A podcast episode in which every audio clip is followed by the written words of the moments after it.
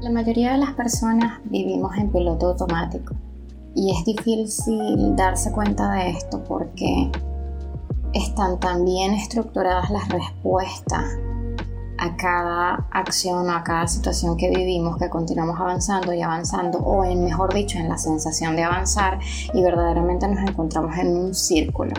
La parte negativa de vivir en piloto automático es que vamos a ser más feliz o menos felices dependiendo del círculo que estemos repitiendo en esas acciones, porque como les digo, esa sensación de avanzar es ilusoria y simplemente nos encontramos repitiendo una y otra vez las mismas experiencias porque en realidad no existe dentro del piloto automático el proceso de introspección y de reconocer verdaderamente qué es lo que está pasando, entonces no hay un avanzar real. Por eso cada cierto tiempo es importante detenernos y reconocer si estamos o no estamos viviendo en piloto automático.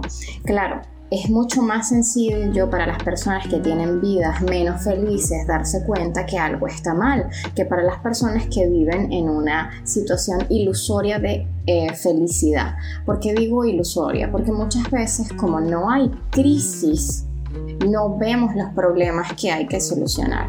Esto no quiere decir que todas las personas tienen problemas, ¿ok?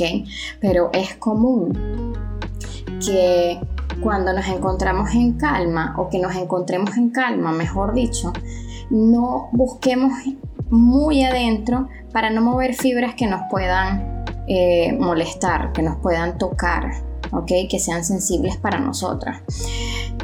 Pero para tú tener una vida plena, y que todas las áreas de, tu, de lo que significa el ser y de lo que implica el bienestar estén funcionando de manera adecuada, es importante tocar todas las fibras internas y reconocer, oye, estos lados están un poco carentes de luz, tengo que trabajar en esto, estos lados están bien o esto puedo mejorarlo en esto.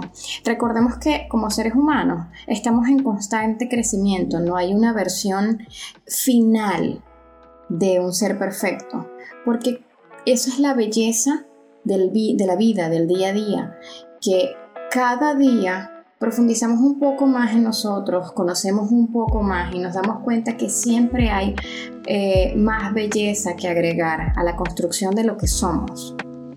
Claro, esto se debe hacer, pienso yo, para que sea sano, desde la satisfacción que genera el progresar y ser cada día mejor y no desde el sentimiento de carencia y dolor de que soy un ser incompleto y no alcanzo la felicidad porque necesito llegar a. Recordemos que la, la felicidad es el camino que recorremos no la meta que deseamos alcanzar. Por supuesto que tenemos que plantearnos metas a mediano, corto, largo plazo, pero metas que las vamos a, ver realizadas en el plano físico, que es el plano más visual y son esas metas que tienen que ver con adquirir bienes, con hacer mejoras en nosotros, en cómo lucimos, pero también hay ese crecimiento que no se detiene y esas metas que son internas, que no son palpables, pero son mucho más enriquecedoras que el tema de, del plano físico. ¿Ok? La actividad que vamos a realizar ahora se llama Escúchate.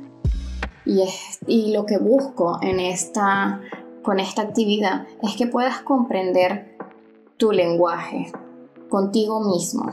¿Qué es lo que dices día a día? ¿Qué es lo que haces día a día? ¿De qué manera estructuras tus oraciones? ¿Son más negativas? Aunque no las, a veces sentimos que no somos negativos.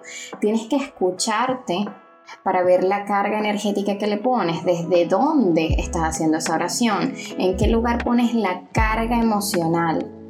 Y vas a saber verdaderamente cuál es tu discurso interno, el que no lo escuchas de manera constante, pero está allí trabajando día a día. Entonces, es importante que durante al menos una semana como tiempo mínimo, trates de mantenerte consciente a cada palabra que dices, no solamente reaccionar, sino meditar y ver qué es lo que está pasando, como que si fueras un espectador. Estás ahí, pero vas a cumplir dos papeles. Vas a ser ese actor maravilloso que tiene el protagonismo de su vida, pero también vas a ser ese observador que está fuera de la pantalla, sentada en la sala de cine viendo todo lo que está eh, ocurriendo. Esa capacidad de sobreponernos o salir de nuestra rutina y vernos desde la lejanía, desde la superioridad, desde arriba, desde otro plano, es lo que nos ayuda a comprender si verdaderamente el diálogo que tenemos y, las acciones que estamos realizando son congruentes con lo que queremos eh, convertirnos en nuestra vida.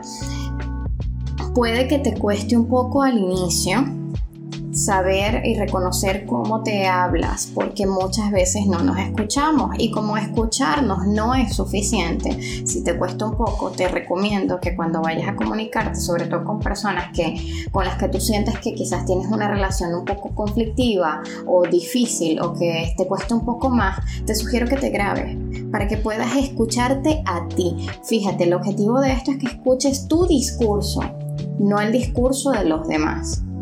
Eh, se te nota predisposición, estás agresivo, el tono es repelente, hay cierta oposición. ¿Cuál es la energía que sientes cuando te escuchas? ¿Te, ¿Verdaderamente pensabas que hablabas de esa manera? ¿O sentías que estabas un poco más suave cuando entablabas una conversación con esas personas? También vamos a tratar de ser conscientes de nuestro lenguaje corporal cómo nos paramos, cómo nos sentamos y cómo lo sentimos. A veces vamos a hablar con una persona y no nos damos cuenta porque no estamos encorvados o estamos sentados bonitos o, o pensamos que estamos sonrientes, pero el cuerpo tiene una tensión por el estrés que genera ese intercambio de comunicación. Entonces es importante que escuches lo que dice tu cuerpo como totalidad que dice tu cara, que dice tu lenguaje corporal, que dice tu voz, que dice tu tono de voz, que dice la energía que transmites con esas palabras. Recordemos que la primera acción o la primera arma que nosotros lanzamos al mundo es la palabra.